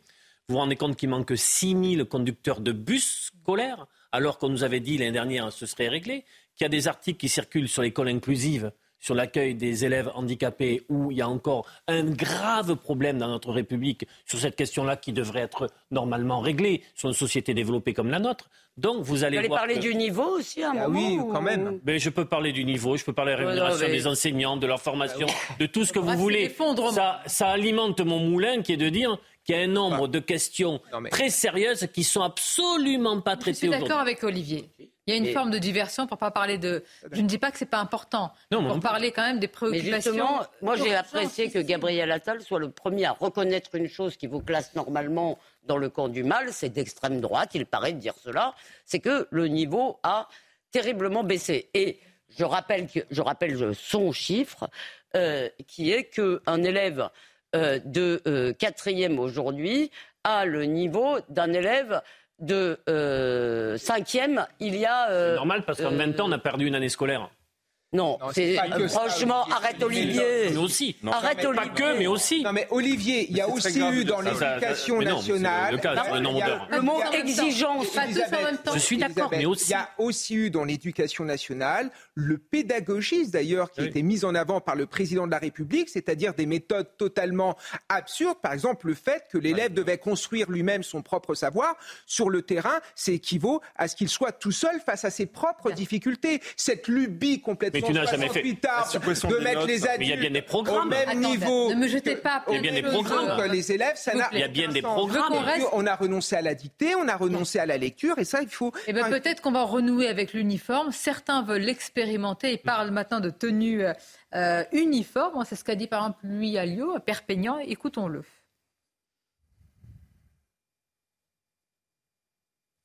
On va avoir là une idée un peu du paysage éducatif euh, euh, à la fois local et français, parce que je pense que c'est une nécessité. Je pense que c'est attendu par les parents d'élèves, par mm. beaucoup d'enseignants. Le ministre, j'allais dire, a lancé la balle avec son affaire d'Abaya. Eh bien, ça permettrait de régler les problèmes d'Abaya et du reste. Bon, Oui, mais cela dit, ce qui est bien aussi dans l'uniforme et dans toutes sortes d'autres mesures qui seraient formidables, c'est que l'école doit renouer avec la contrainte. L'école, c'est pas un lieu démocratique, ça n'est pas dans la société, c'est pas McDo, on vient pas comme on est. Si vous voulez, c'est un lieu de contrainte et on apprend la contrainte et l'effort. Enfin, c'est ça, c'est plaisir aussi quand même. Hein, non, on n'a pas besoin de l'école pour apprendre le plaisir. Mais on peut y aller avec le sourire. Non, mais je dis, le plaisir pas Attendez, la contrainte ne s'oppose pas au plaisir. La contrainte ne s'oppose pas au plaisir. Ah. Je dis simplement que la mission de l'école, et j'y viens au plaisir justement, ça n'est pas d'être bienveillant, d'être gentil, c'est pas ça. Et quand Emmanuel Macron dit d'un côté, euh, il y a 13 fois le mot autorité dans son entretien au point. Et quand il dit cela d'un côté et qu'il faut arrêter avec l'hypocrisie, et que d'un autre côté, il nous explique qu'on va, euh, on va tester l'école flexible. Alors c'est quoi l'école flexible?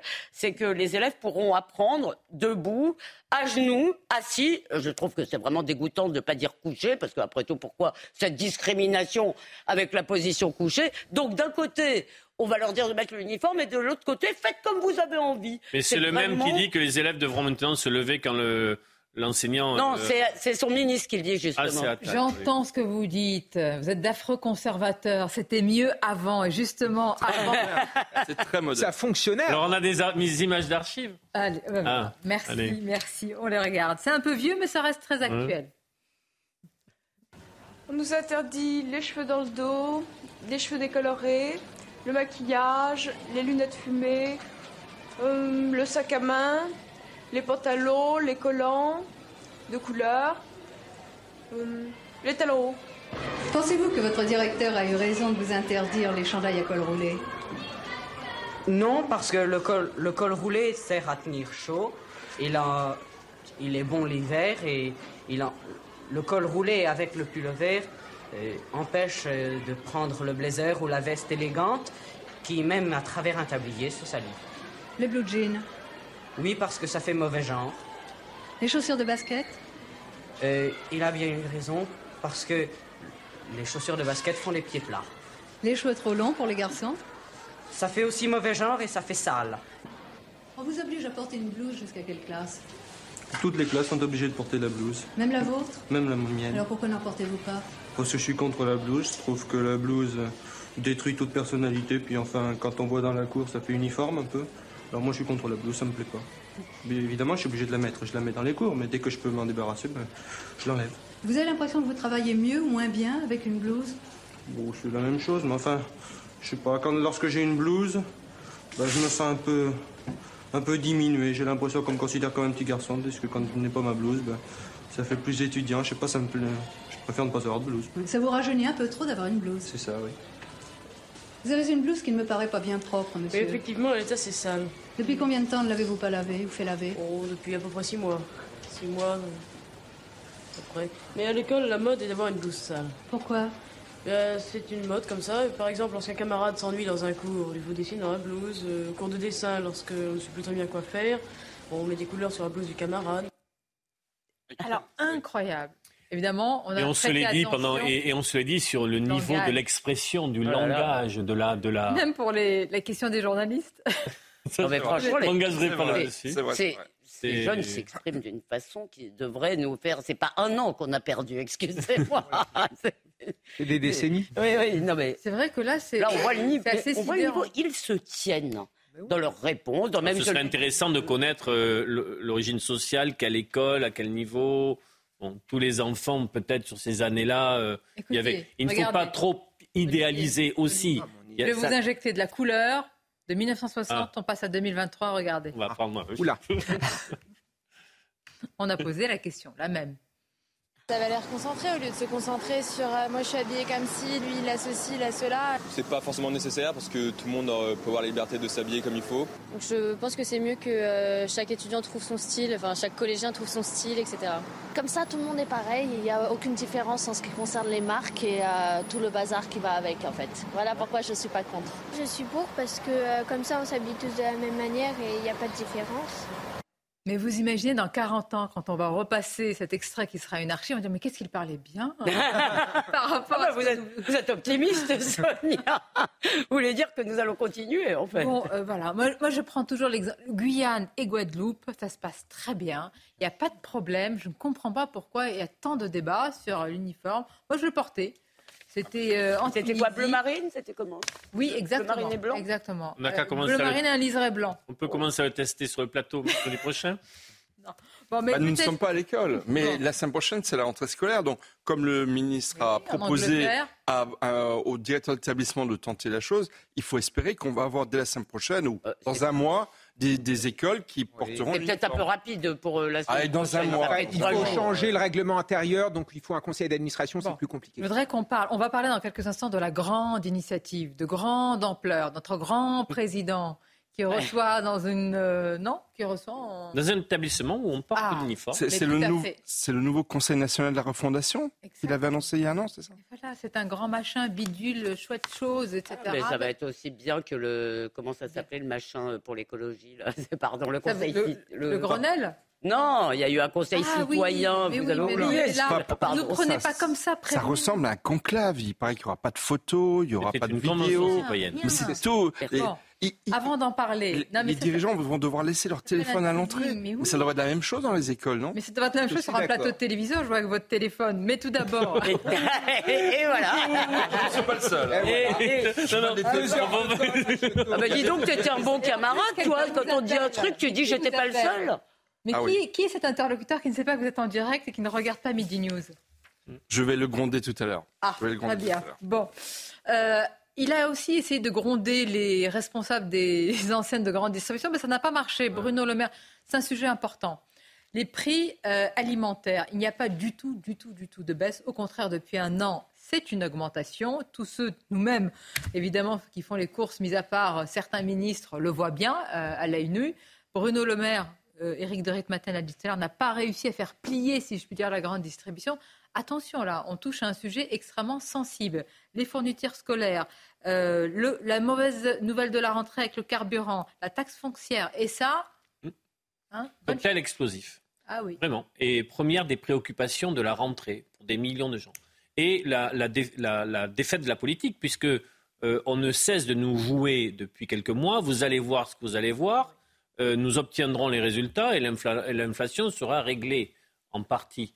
Or, ce n'est pas c'est la direction opposée que nous prenons, ah, avec une attitude de la grande distribution qui manque, d'après moi, dans, le, dans ce climat national de crise, euh, d'un comportement à la hauteur des enjeux. C'est-à-dire qu'il y, a, y a quelque chose qui relève maintenant, euh, le profit, ça va. C'est aussi des patrons. Euh, oui, mais, à un moment donné, à un moment donné sur les marges. du MEDEF, la plupart, même petits patrons, disent attends, la crise économique, elle va venir. Et que vous dites Et elle va pénaliser les. La croissance chez nous est supérieure à celle de nos voisins. Le chômage a baissé, il est passé de 9 à 7 euh, les usines ouvrent. Bon, mais, bon, mais c'est quand même, c'est quand même, pardon, si, euh, euh, je termine juste une idée sur les produits de première nécessité, le panier De, choses dont on ne peut pas.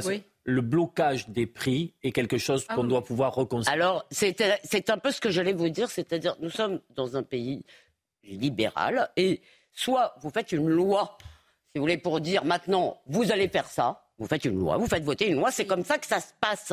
Parce que aller voir les patrons et se rouler par terre devant eux et arriver ensuite en n'ayant rien obtenu parce que vous n'avez pas si vous voulez, le pouvoir de le faire. Donc, euh, vous êtes le gouvernement, vous êtes dans un rapport de force, et dans ce rapport de force, la seule solution, c'est de voter des textes ou de prendre des circulaires. Je ne sais pas, je ne suis pas assez euh, au fait de des subtilités, mais là, cet aveu d'un... Parce qu'il ne faut pas leur demander, il faut dire c'est la loi, c'est la règle. Attention, là, les coups de massue sont en train de s'enchaîner. Taxe foncière, on a fait ah le, la liste là.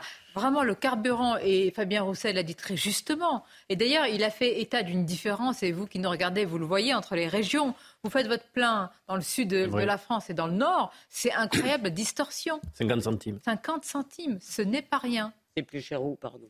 Mais quand tu reviens de vacances, quand tu, euh, sur les routes du soleil. Ah, bah, bah oui, évidemment. Sur les routes du soleil, exactement. Bon. Et, dans ce cas, et, et, pendant ce temps, est-ce qu'on n'est pas un peu déconnecté nous-mêmes en train de parler de la grande initiative, de grande ampleur, de notre grand président? Mais Pour dire que c'est déconnecté quand même. Mais Tout à fait. Olivier disait que le pouvoir d'achat est la priorité des priorités pour nos concitoyens, mais c'est déjà le cas depuis deux ou trois ans. C'est le cas depuis des années, plus encore que les questions de sécurité. Et je pense que cette impuissance de Bercy, elle est extrêmement grave. elle, a, dans le passé coûté très cher à certains politiques plutôt de gauche. Lionel Jospin qui avait avoué qu'il ne pouvait pas tout faire en matière économique. François Hollande également, euh, je crois que c'était en, Lorraine. Donc c'est le plus grand danger. Hein oui, on est d'accord. Dans le tableau de bord, une étincelle, une étincelle qui à la rentrée. on va en parler. Euh, on va marquer une pause et quand même on va aller, euh, on va aller, on, va aller à Saint-Denis. On va d'abord passer par l'Elysée où se trouve Florian Tardif. J'aimerais comprendre. une réunion, vous mettez d'accord que des gens, vous mettez autour de la table que des gens qui ne sont pas d'accord. Un peu comme vous. Bah. à la fin à quoi À des désaccords. À la pub. Voilà. Emmanuel Macron va constater la même chose que moi. Modestement, je le dis à tout de suite.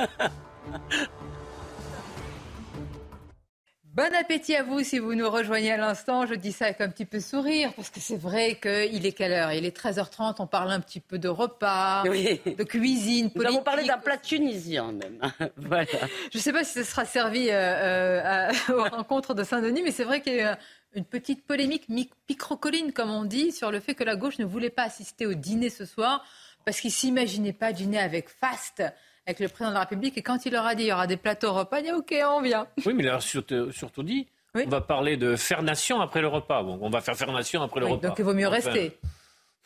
Bon, il est resté. d'ailleurs, merci. Ça n'a pas vraiment de sens de refuser. Les titres, c'est à vous, chers amis. Un des fils du président Ali Bongo a été arrêté ce matin. Des militaires ont annoncé mettre fin au régime en place alors qu'un coup d'État est actuellement en cours et vise le président au pouvoir depuis 14 ans dont la réélection venait d'être annoncée dans la nuit. C'est un chiffre qui fait froid dans le dos. Près de 2000 enfants sont contraints aujourd'hui en France de dormir dans la rue, faute de places d'hébergement d'urgence disponibles ou adaptées. C'est le constat fait par la Fédération des acteurs de la solidarité et UNICEF France qui précise que ces chiffres n'ont jamais été aussi alarmants depuis la mise en place de ce baromètre il y a 5 ans.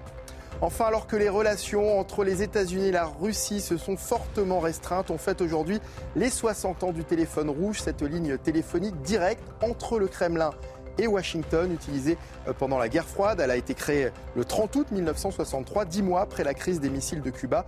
À noter que ce téléphone n'est pas vraiment un téléphone, c'était plus un fax qui servait à transmettre euh, des euh, messages écrits. Il n'a jamais été rouge et vous me posiez la question tout à l'heure, Sonia, figurez-vous, j'ai vérifié. À l'origine, il était en bois. Merci d'être bon, le fin limier. Vous avez vu le journaliste ouais, pose ça, une, une investigation. Ah, ben oui. Merci, Mickaël. Euh, autre journaliste investigateur reconnu, Florian Tardif, qui est euh, à l'Elysée, qui va nous parler des rencontres de Saint-Denis. On a beaucoup de questions, Florian. Vous êtes en duplex, je vais vous demander de rester avec nous là. J'imagine. Quelques minutes pour, pour le débat. D'abord, comment s'appellent ces rencontres? Est-ce qu'il y a un titre oui. officiel? Ah, je ne sais pas s'il y a un titre euh, effectivement officiel. On appelle ça les, rencontres informelles de, l'école euh, de la Légion d'honneur de, Saint-Denis. Euh, donnons, ce titre. Voilà pour pour cette réunion de, les rencontres de Saint-Denis. Le, chef. Oui, les rencontres de, Saint-Denis, entre guillemets. Alors, l'objectif, Florian, ça, je pense qu'il est un peu plus précis que, que la dénomination. Hmm? Alors l'objectif, euh, Sonia, de, ces rencontres donc qui se dérouleront à l'école de la Légion d'honneur de, Saint-Denis, qui est un lieu neutre, euh, c'est ce qu'on nous précise dans l'entourage du président de la République. Il n'y aura aucune interférence également, puisque euh, la présence des conseillers des uns et des autres n'est pas autorisée. il n'y aura également pas la possibilité d'utiliser son téléphone portable pour communiquer avec l'extérieur, puisque des brouilleurs seront même installés dans la salle. Et l'objectif donc de cette réunion informelle, reprenons le terme, c'est de faire émerger un consensus. Alors ça, c'est ce qu'on nous dit euh, dans les équipes, au sein des équipes du, président de la République. Comprenez que faire émerger un consensus, c'est faire émerger une majorité euh, sur euh, un certain nombre de sujets qui seront abordés tout à l'heure, tout simplement parce que, et on le rappelle assez régulièrement, Sonia, le président de la République ne bénéficie plus d'une majorité absolue et s'il ne veut pas utiliser de 49-3 par exemple sur le texte asile et immigration, il faut qu'il trouve des alliés et donc cette réunion va lui permettre de sonder les uns et les autres. Restez encore avec nous, Florian. Alors, euh, quand, euh, le président gouverne seul, qu'est-ce qu'on dit? Oh, dictateur, regardez, en France, on est dans une euh, dictature, c'est un autocrate. Quand il invite les gens, regardez, la montagne va accoucher. attendez, mais excusez-moi, mais est-ce qu'il a besoin de ça? Est-ce qu'il a besoin de ça? Il y a un ministre, il y a un ministre des relations avec le Parlement bah qui peut parfaitement. Oh, qui, qui est-il? Euh, c'est Olivier, c'est pas Olivier Véran, non, c'est le porte-parole, c'est. Je crois que c'est Franck Riester. Riester, absolument. Bravo. Il me Bravo. Et donc, non, mais ce que je veux dire, c'est que. c'est le président. mais moi, ce que j'essaye de vous dire, c'est que la réalité, c'est que réunir des gens, des partis politiques, euh, pour discuter avec eux, à mon avis, vous n'avez pas besoin de tout ce tralala. Vous pouvez parfaitement le faire, d'ailleurs euh, euh, de façon euh, beaucoup moins annoncée à grands frais d'eux, la grande initiative. Toute cette grande initiative, c'est donc de réunir les représentants des partis politiques en France. Mais excusez-moi, pourquoi est-ce qu'on a besoin de faire ça? Il, les a d'ailleurs invités à l'Élysée avant. Et il, euh, et, et il sait parfaitement quelle majorité il pourrait avoir sur l'immigration. S'il fait une loi gentillette pour dire qu'il faut régulariser trop de gens, il aura la gauche, et si, sinon il aura la droite. Chaudier Carlo Fouad. À combien de fois, à combien de reprises le président de la République a fait des grandes annonces, ah bah des grandes messes, euh, quasiment on pourrait dire, ça se passe tout près de la euh, basilique Saint-Denis. Euh, et ça Bonjour Saint-Denis, le, grand, le, grand débat, le grand débat qui n'a abouti à pas grand-chose, le Conseil national de la refondation qui n'a abouti à rien. Moi, la seule chose que je voudrais souligner, nous parlions tout à l'heure de, de l'uniforme, ça se passe au lycée de la ah. Légion d'honneur. Ah Et figurez-vous que ce lycée, c'est un lycée de jeunes filles. Public, puisque c'est les enfants de la Légion d'honneur, dont les parents ont eu la Légion d'honneur ou l'Ordre national du mérite ou service rendu euh, à la nation au niveau militaire. Très bon lycée. Vous savez quoi? Ces enfants, ils portent l'uniforme. Donc peut-être que une idée qui pourrait en sortir, c'est un consensus pour euh, appeler à cette euh, réforme vous pour notre pays. Sa fille, euh, justement, est dans cette école avec effectivement l'uniforme, etc. Bon, bon, ça c'est un peu les à côté. Mais je voulais vous faire rire sur le mot grand. Allez-y, faites rire. Pardon, mais parce que c'est Jonathan Sixou qu'on voit souvent sur ces plateaux et qui publie un très bon livre, qui m'a fait remarquer que sous Louis XIV, tout ce qui s'appliquait au roi était dit grand, avec un G majuscule, s'il vous plaît. Même son opération de la fistule, on appelait ça la grande opération. Mais vous avez raison. Et, tout est là, la grande dans la dénomination. Là, c'est la grande initiative. La grande rencontre. mais le problème d'Emmanuel Macron, c'est qu'il n'est jamais dans l'action, il n'est que dans la communication, et il pense que les émeutes vont tout effacer, puisque c'est à partir de ce moment-là qu'il a dit qu'il fallait faire nation. Donc tout ce qui s'est passé avant, apparemment, on ne doit plus y faire euh, référence. Mais moi, il y a quelque chose qui me choque, c'est que dans ces, au cours de ces émeutes, le gouvernement, Madame Borde, Monsieur Macron, n'ont pas fait le bon diagnostic. Ils nous ont ressorti, en effet, l'excuse sociale, alors que le problème, c'est un problème identitaire avec des jeunes qui se sont euh, érigés contre la République et contre la France. Et tant qu'on ne comprendra pas cela, de toute façon, Emmanuel Macron euh, sera condamné au mutisme. Il faut bien préciser ce qui se passe aujourd'hui. On a donc l'ensemble des représentants des partis politiques, partis politiques qui ont été, dès le début du macronisme, mis sur le côté en disant ça c'est l'ancien monde. Donc là, il, a, fait appel à eux. Euh, trois thèmes, rien que ça, l'international, nos institutions, notre vie démocratique et après le repas, euh, faire nation. Donc à vouloir parler de tout, on sait très bien qu'on ne parle de rien, on ne peut approfondir et creuser aucun sujet, et avec euh, l'idée qu'il pourrait en sortir quelque chose comme il a pu le faire croire sur le grand débat, comme il a pu le faire, essayer de le faire croire sur le Conseil national. De Donc la pièce est déjà écrite. Et il y, a, quasiment un comique de répétition. C'est-à-dire qu'il y, a quelque chose aujourd'hui qui abîme profondément l'autorité politique et présidentielle. Avec des mots quand même creux, pardonnez-moi. C'est beau faire nation, mais c'est la même chose que vivre oui, J'ai repris l'intitulé. J'ai repris l'intitulé. et ça va si loin. Faire nation, mais et, d'ailleurs, et reciviliser. Mais alors comment Comment vous recivilisez Vous avez une baguette de recivilisation Non, mais vu l'état du pays, c'est quand même euh, parce que vous parlez. Olivier a parlé de comique de répétition c'est vrai, en même temps, ça devient de, de, moins en moins comique parce que quand même, inquiétant. On est quand même, moi, je vois ce qui se passe, par exemple, en Afrique. Euh, la, euh, la, France, l'influence de la France est en train de foutre le camp partout, y compris en Europe d'ailleurs, et, en Afrique, je ne vous dis pas, en Asie-Pacifique, euh, n'en parlons même pas. non, mais vraiment, on voit bien, on voit bien, si vous voulez, qu'aujourd'hui, il y a quand même des problèmes urgents et que tout ce baratin, franchement. Bon. Est-ce qu'on peut espérer, Florian Tardif, malgré tout, j'allais dire, pour l'intérêt du pays, euh, des décisions, des actions, des premières pistes? On parle de référendum, de préférendum, qu'en sera-t-il? Je pense qu'effectivement, euh, Sonia, l'un des euh, objectifs de, cette réunion qui pourrait euh, durer plusieurs heures jusqu'à 10 heures, nous dit-on en tout cas au sein de, l'entourage du, président de la République, si la, discussion se fait à, bâton rompu sur un certain nombre de sujets, c'est justement d'aboutir potentiellement à l'organisation d'un ou plusieurs euh, référendums. Alors Olivier euh, Véran, qui euh, a tenu le compte rendu du Conseil des ministres tout à l'heure, a dû s'expliquer sur cette question et on nous précise dans l'entourage du président de la République que ce dernier a envie, effectivement, aujourd'hui d'organiser un référendum ou des référendums, c'est-à-dire qu'il pourrait y avoir une journée qui sera organisée assez prochainement, dans, un temps assez, assez court, donc assez, assez prochainement, d'un référendum sur plusieurs questions qui seront peut-être abordées. Donc tout à l'heure, ça serait l'un des objectifs de cette réunion informelle donc avec, avec les chefs de parti.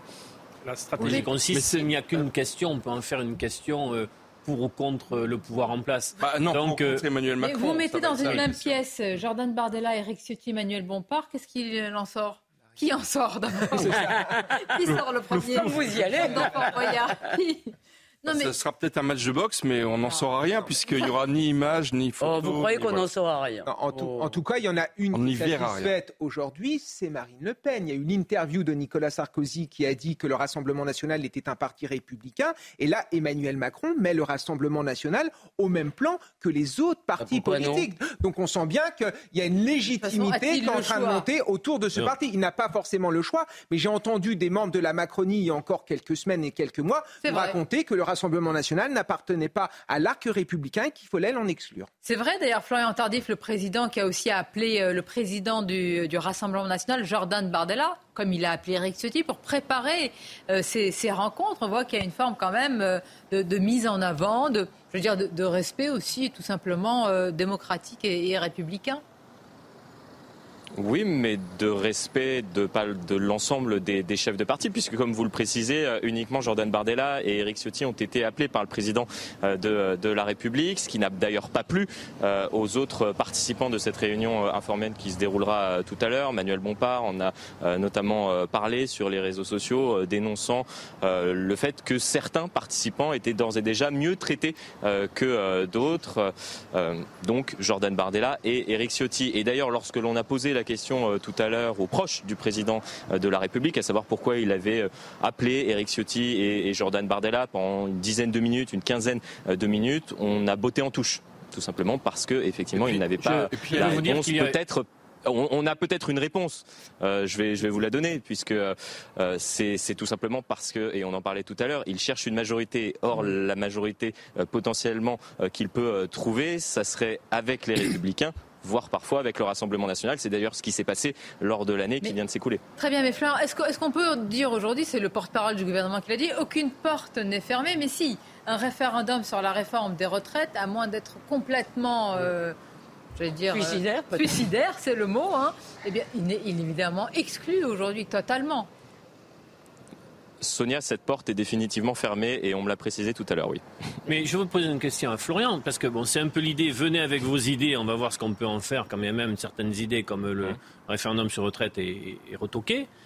Mais il y, a une, il y a une forme d'amateurisme dans la préparation de cette journée, puisque des responsables politiques ont, ont appris que y a le, troisième euh, débat et euh, mm. après le, ce, repas qui a fait couler beaucoup d'encre. Le groupe Lyot n'est pas traité. Or, quand on connaît la, situation mm. à l'Assemblée nationale, normalement, il faut traiter ce type de composante politique si on veut aller vers des majorités, quand bien même euh, serait-elle ricrac. Donc, il flotte toujours, ce, c'est pas la première fois, ce côté un peu. Euh, ah oui, trouvez-moi trouvez une euh, idée. Peu, peu, peu, assuré, quoi, peu, peu préparé. Mais, Ce qui ressort, Florian? Mais vous, mais vous l'avez compris, c'est finalement un gadget politique aujourd'hui. Quelle est la situation au Parlement euh, Il est impossible pour la majorité, et on l'a vu lors des débats, euh, que ce soit sur la réforme des retraites ou sur d'autres sujets, euh, de trouver aisément une majorité avec les groupes de gauche, et y compris avec le groupe Lyot. Aujourd'hui, la majorité, pour faire passer un texte, se trouve chez les Républicains ou parfois avec les députés du Rassemblement national. Donc là, effectivement, et vous l'avez très bien identifié, si Emmanuel Macron rassemble l'ensemble des chefs de partis donc politiques en France lors de cette réunion informelle. En réalité, il souhaite plutôt tenter de trouver une alliance de circonstances sur tel ou tel texte avec des députés les Républicains ou des députés du Rassemblement national, tout simplement parce que les autres députés ne sont pas enclins à travailler avec la majorité. Merci beaucoup Florian, merci pour toutes ces explications. On vous retrouve évidemment tout au long de nos éditions euh, tout à l'heure. Michel, est-ce que ce n'est pas un président qui veut se remettre tout simplement aussi, j'allais le dire, au centre du jeu? Vous avez une course, une guerre à la succession qui est enclenchée avec son ministre de l'Intérieur, avec le ministre de l'Économie également, dont les ambitions aussi ne sont pas très cachées. Là, oui, je pense qu'il a, euh, à court terme, il a raison, il se remet au centre du jeu. Nicolas Sarkozy lui a quand même un peu volé la vedette, Gérald Darmanin le week-end dernier. Euh, après, s'il veut absolument aller à un référendum, parce que c'est effectivement ce que l'on sent, il a envie de mm. passer au-dessus des corps constitués pour s'adresser directement aux Français. Mais il prend un risque considérable, parce que s'il venait à perdre, comme ça risque d'être le cas, vu le climat ambiant, un référendum quel que soit le sujet. Il va sur l'immigration, la, le risque. La, question, euh, il risque lui-même d'être. À mon avis, il ne va pas prendre de risques. il y aura des garde-fous. Hein. à mon avis, il ne va pas prendre beaucoup de risques. Hein. Ça va être un peu est-ce que la pluie mouille hein? Je pense qu'ils vont retenir les leçons bah, Un taux de participation très faible, euh, voire euh, même un risque de, de non. Non, je pense qu'il y aura un risque quel politique. Sujet, hein. Si on donne la parole aux Français sur l'immigration, à mon avis, il peut y avoir du monde. Ce qui est vraiment incroyable, c'est qu'il pourrait vraiment avoir de l'audace, justement il pourrait, non mais vraiment, il pourrait faire des choses. Qu'est-ce qui, qu'est-ce écoutez, il joue pas sa réélection. C'est le moment, là. C'est le moment de, euh, de tutoyer l'histoire, pas de faire des oh, combinaisons. Euh, de... Non, mais moi, mais par ailleurs, je suis quand même frappée par euh, ce que ça dit, tout ce psychodrame autour de on va manger. Bon, d'abord, ce truc démagogique. À nous, on va pas manger dans des beaux couverts, mais si c'est des plateaux repas, on va. Bon, d'accord. Ça, c'est pas démago, ils vont jamais au resto, ces gens. Donc, mais par ailleurs, ce qui me frappe. c'est la France du camping. D'accord. Ce qui me frappe, quand même, c'est que ce que ça dit de l'état de notre discussion démocratique. Ah Parce que il faut tout un psychodrame pour que l'opposition et l'exécutif discutent. Ah C'est pour ça que je vous propose une parenthèse de calme, le rappel des titres, Michael. Blocage des négociations ce matin à Bercy avec Bruno Le Maire. Les prix dans les rayons de nos supermarchés ne baisseront pas. Avant plusieurs mois, les supermarchés demandent une nouvelle fois pouvoir renégocier avec les industriels, les industriels qui seront eux reçus demain par le ministre de l'économie. En un an, les prix dans les rayons alimentaires ont, augmenté de près de 13%. Le gouvernement lance une enquête flash sur la gestion par les départements des mineurs non accompagnés étrangers. Euh, le président des Alpes-Maritimes évoquait en début de semaine une déferlante migratoire ce matin. La secrétaire d'État chargée de l'enfance, Charlotte Cobel, a précisé sur notre antenne que le nombre d'arrivées d'enfants isolés sur notre territoire cet été a doublé par rapport à l'année dernière. Et puis en Ukraine, deux personnes sont mortes ce matin à la suite d'une attaque massive de drones et de missiles sur Kiev, l'attaque la plus importante depuis le printemps selon les autorités militaires de la capitale ukrainienne. De son côté, la Russie a également affirmé avoir détruit en mer Noire quatre bateaux qui transportaient des membres des forces spéciales ukrainiennes. Merci à vous, euh, Mickaël. Ce sera donc dans à peu près une heure, hein, ces rencontres à Saint-Denis. Et une question qui m'est posée, pourquoi Édouard Philippe ou Éric Zemmour, euh, également chef de parti, n'ont pas été conviés? Parce que euh, chef de parti représenté au oui, mais Parlement. Non, mais le. Mais ils auraient dû être invités. Mais c'est une erreur parce que le groupe Horizon, Édouard Philippe est représenté à l'Assemblée nationale, le groupe Horizon, et comme le disait Olivier, l'absence également du groupe Lyotte est proprement scandaleuse. Même, même Zemmour aurait dû groupe être... central. Donc effectivement, il y a des. Quelqu'un qui fait 7% aux élections présidentielles.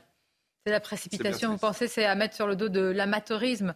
S'il y avait une, ce soir, une proposition qui, selon vous, selon vous, devrait être inscrite, blocage des prix, j'imagine, pour vous, Olivier D'Artigol, c'est l'urgence Ah oui, des tout prochains jours. Service militaire et civil obligatoire. On oublie le service national universel qui n'a pas marché. Il y a seulement 30 000 jeunes qui en bénéficient euh, en 2022. C'est toute une classe d'âge qui doit, à mon avis, être remise sur le chemin de la nation. Bien. Et vous euh, Ah ben moi, un retour aux fondamentaux de l'école de la République, des savoirs fondamentaux, le retour de la dictée, le retour de la lecture, et qu'enfin on renoue avec la méritocratie. Pour moi, c'est le cœur du phénomène. Enfin, je veux dire, c'est là où commence l'ascension sociale pour les classes populaires. Elisabeth Lévy. Bah, J'irais dans le même sens en disant qu'une décision qui changerait considérablement les choses serait de, dire, de donner leur liberté aux correcteurs du baccalauréat. Parce que je publie un papier d'une prof qui explique comment on l'oblige à remonter des notes et à publier des extraits de ses copies. Je vous assure, ça fait mal. Eh bien, qu'on redonne. Vous avez des extraits de ses copies Ce serait bien quand même de. Eh ben, je vous, je vous l'adresserai. Ah, il sera dans le prochain causeur. Je vous assure que ah, ça ben, fait. Vous viendrez en parler Rendez-vous. Oh bah vous, vous, appellerez cette professeure. J'espère qu'elle vous parlera. Elle est, c'est incroyable. Ça fait vraiment je vous assure, ça fait mal au cœur. Évidemment. on va retenir, on va, je vais vous mettre du baume au cœur. On s'est retrouvés, on est ravis de retrouver nos téléspectateurs Midi News et de se voir comme ça. Absolument. Je vous dis à la semaine prochaine. Évidemment, Midi News dès demain. Et pour l'instant, on vous laisse entrer entre très bonnes mains, celle de Nelly Denac pour la suite. Bel après-midi.